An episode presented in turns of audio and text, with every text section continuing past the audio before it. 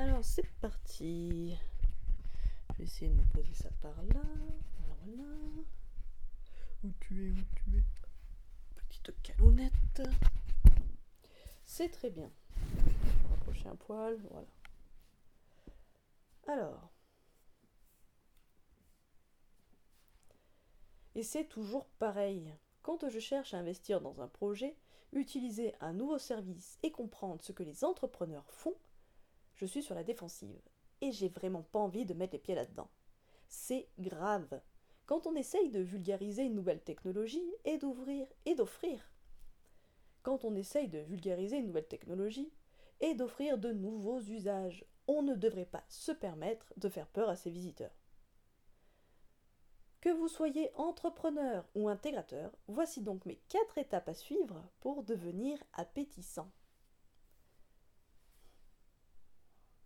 Bonjour, je m'appelle Julie Ramadanowski et je suis développeuse d'applications innovantes. Depuis bientôt 10 ans, je développe des applications pour les agences, les TPE et start-up.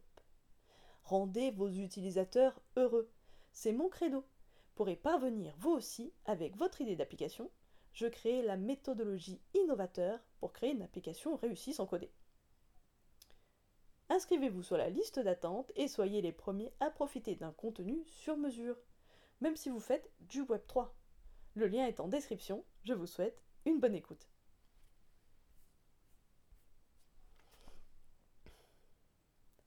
Pour devenir appétissant, il faut donner à vos visiteurs ce qu'ils souhaitent voir. Comme l'écosystème blockchain est un mouchoir de poche, on tombe vite dans des travers de tribalisme qui ne sont pas forcément dans l'intérêt de votre projet. Mais pourquoi bouder la communauté alors que c'est un excellent moyen d'avoir des prospects qualifiés, me direz-vous? Eh bien, parce que la communauté Web3 est un abus de langage. Nous devrions parler de centre d'intérêt pour le Web3, pour la finance décentralisée, pour les NFT artistiques, pour les NFT immobiliers ou utilitaires, ou encore pour les NFT de jeux vidéo ou d'attrait pour le métaverse.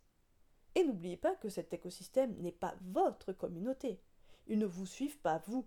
Donc, vous devez donc donc, vous vous devez de construire la vôtre.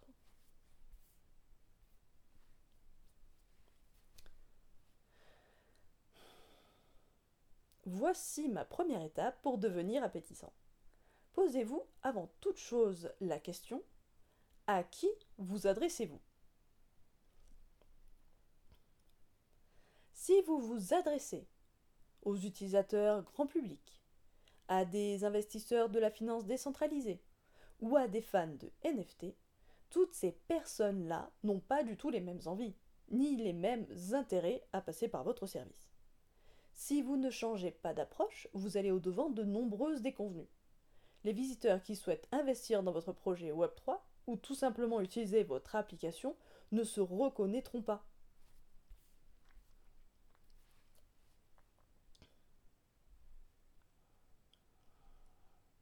Le problème est évident. Vous allez vouloir parler à tout le monde, mais en faisant ça, vous allez rebuter les personnes qui ne sont pas techniciens ou investisseurs. En disant ça, je pense au grand public français où l'éducation financière en disant ça, je pense au grand public français où l'éducation financière est faible. Cette cible-là ne vient pas pour investir, vous vous heurterez à des murs d'incompréhension. Donc, si vous leur parlez de la blockchain et des transferts de valeur en crypto, depuis un wallet, avec des placements à effet de levier, du stacking ou des NFT collectibles ou tous les autres anglicismes. Ah, c'est un véritable massacre. Alors, que faut-il faire pour empêcher vos visiteurs durement acquis de repartir aussitôt? C'est simple, parlez-leur de leurs intérêts. C'est simple, parlez de leurs intérêts. Bon, bien sûr, comme ça, il faudra une page par cible, pour parler spécifiquement à chacune de vos cibles, en commençant par celles qui paieront pour votre service. Cela va de soi. Mais ce n'est pas tout. Si tous les entrepreneurs mettaient en avant les intérêts des lecteurs, les blogs feraient fortune et je ne serais pas ici.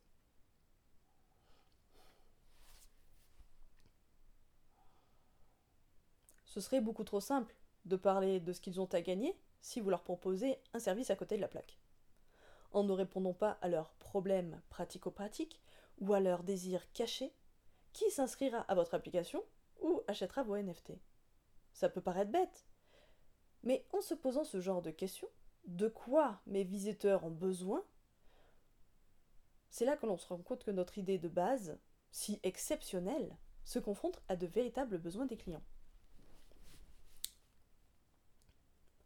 Cela peut paraître bête, mais c'est en se posant ce genre de questions, de quoi mes visiteurs ont besoin, que l'on se rend compte que notre idée de base, si exceptionnelle, se confronte aux véritables besoins des clients. Votre solution est parfois déceptive. Votre solution est parfois déceptive pour eux. L'effet waouh s'effondre et on se rend compte que une seule poignée de personnes ont exactement le même usage que nous. Vous vous rendrez peut-être compte que votre terrain de jeu est trop petit.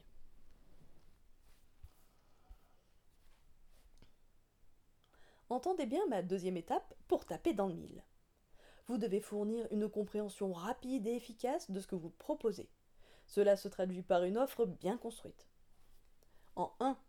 Quelle est votre proposition de valeur par rapport aux problèmes rencontrés par votre cible? En 2. Quelles prestations sont incluses dans votre service De façon très concise toujours? 3. Et à quel prix? Il faut que ce soit extrêmement clair pour que la personne puisse faire il faut que ce soit extrêmement clair pour que la personne... Et à quel prix Il faut que ce soit extrêmement clair pour que la personne puisse faire sa balance intérieure bénéfice-risque. Si vous ne suivez pas ce schéma-là, vos visiteurs se poseront plus de questions que vous ne leur apporterez de réponses. En clair, donnez votre proposition de valeur bien emballée dans une offre tarifée.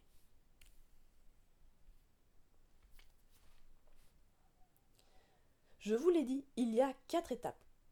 Mais mince, qu'est-ce qu'il reste encore à faire maintenant que les gens comprennent qui je suis, ce que je fais et ce que je vends? Eh bien, figurez-vous qu'il s'agit encore de vos deux cartes maîtresses. Ah. Figurez-vous que les deux étapes restantes sont vos deux cartes maîtresses.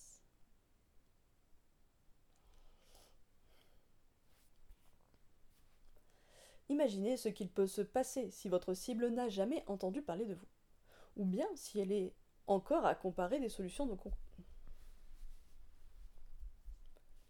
Imaginez ce qu'il peut se passer si votre cible n'a jamais entendu parler de vous, ou bien si elle en est à comparer les solutions de vos concurrents. Allez-vous leur dire la même chose? Allez-vous leur demander de s'engager dans une relation de confiance alors qu'ils ne vous connaissent même pas? Allez, s'il te plaît, file-moi 100 balles c'est carrément l'effet que ça fait. Autre cas possible. Imaginons que vous ciblez des investisseurs. Vous, réussissez à attiser la gourmandise de certains. Et oui, j'ai très faim en écrivant mon script. Combien d'entre eux sont ah Combien d'entre eux sont férus de nouvelles technologies et sont éduqués à la blockchain?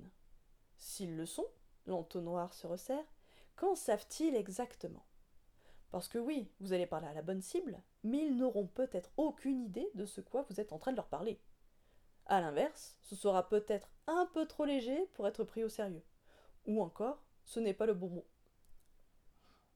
Ou encore, ce n'est pas le bon moment pour eux de se marier avec vous.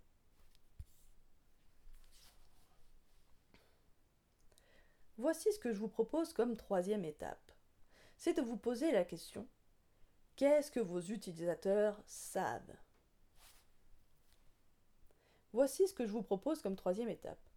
C'est de vous poser la question qu'est-ce que vos visiteurs savent? À quel niveau de connaissance devez-vous vous placer pour être, compris? À quel niveau d'engagement devez-vous être pour être pertinent? Et là, cerise sur le gâteau, vous possédez alors le secret de l'effet waouh si vous savez ce que les gens savent, vous leur apprendrez ce qu'ils ignorent.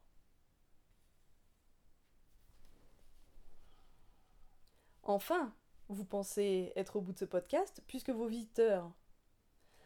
Enfin, vous pensez être au bout de ce podcast puisque vos visiteurs savent qui vous êtes, ce que vous faites, reçoivent une offre sur mesure pour leurs besoins, le tout expliqué avec un langage qu'ils comprennent, et sont emballés d'avoir appris ce qui fera la différence pour eux.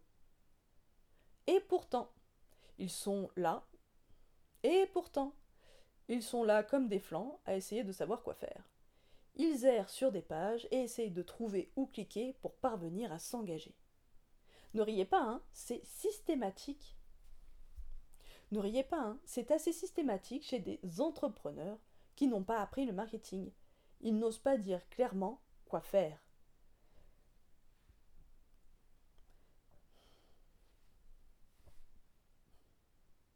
Et quand le bouton est bien présent, le visiteur hésite. Et paf Vous êtes la victime du panier abandonné.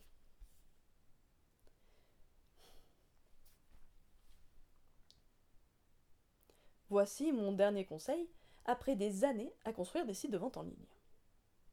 Vous devez savoir qu'est-ce que votre visiteur doit retenir de cette interaction avec vous. Car au final, ce sera ce qui motivera son choix. Voici quelques exemples. Voici quelques exemples qui peuvent faire pencher la balance en votre faveur. Quel bénéfice lui apportera d'avoir des indicateurs sur la pérennité de votre boîte? Le retour le retour sur investissement annoncé est-il pertinent? La confiance des autres utilisateurs de votre service a-t-elle un impact? À quel point le site, listant les fonctionnalités, à quel point l'apparence du site et lister les fonctionnalités donnent envie de s'en servir. À quel point inspirez-vous confiance avec ces, chats? À quel point inspirez-vous confiance avec ces chats multicolores et rigolos dans un milieu risqué? Un jeu amusant incluant de la nouveauté, avec de très beaux graphismes, vous rendrait-il sérieux? Ou bien ce qui fait la différence ce sont vos valeurs éthiques et éco-responsables?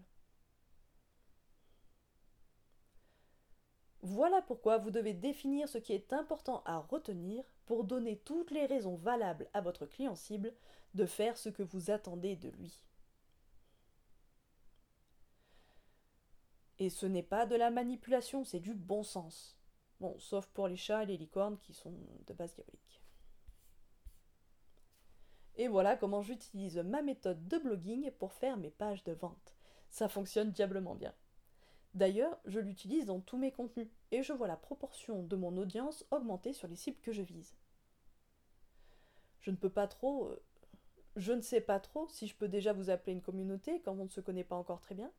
Et d'ailleurs, si ça vous intéresse, vous pouvez me demander sur LinkedIn une infographie listant les conseils de ce podcast. On papotera un peu comme ça. Je veux vraiment vous aider un maximum. Pourtant, même si connaître les étapes aide beaucoup, ça fait pas tout le boulot. C'est toute une stratégie à mettre en place en amont. Ce sont des choix éditoriaux et business que je viens de vous lister. Si vous souhaitez être accompagné dans le lancement de votre application innovante, surtout inscrivez-vous à la liste d'attente je voudrais ouvrir cet été la première session de la méthodologie pour créer une application réussie sans coder. En attendant, allez retravailler vos pages de vente ou votre white paper s'il manque un élément. Très bonne journée à tous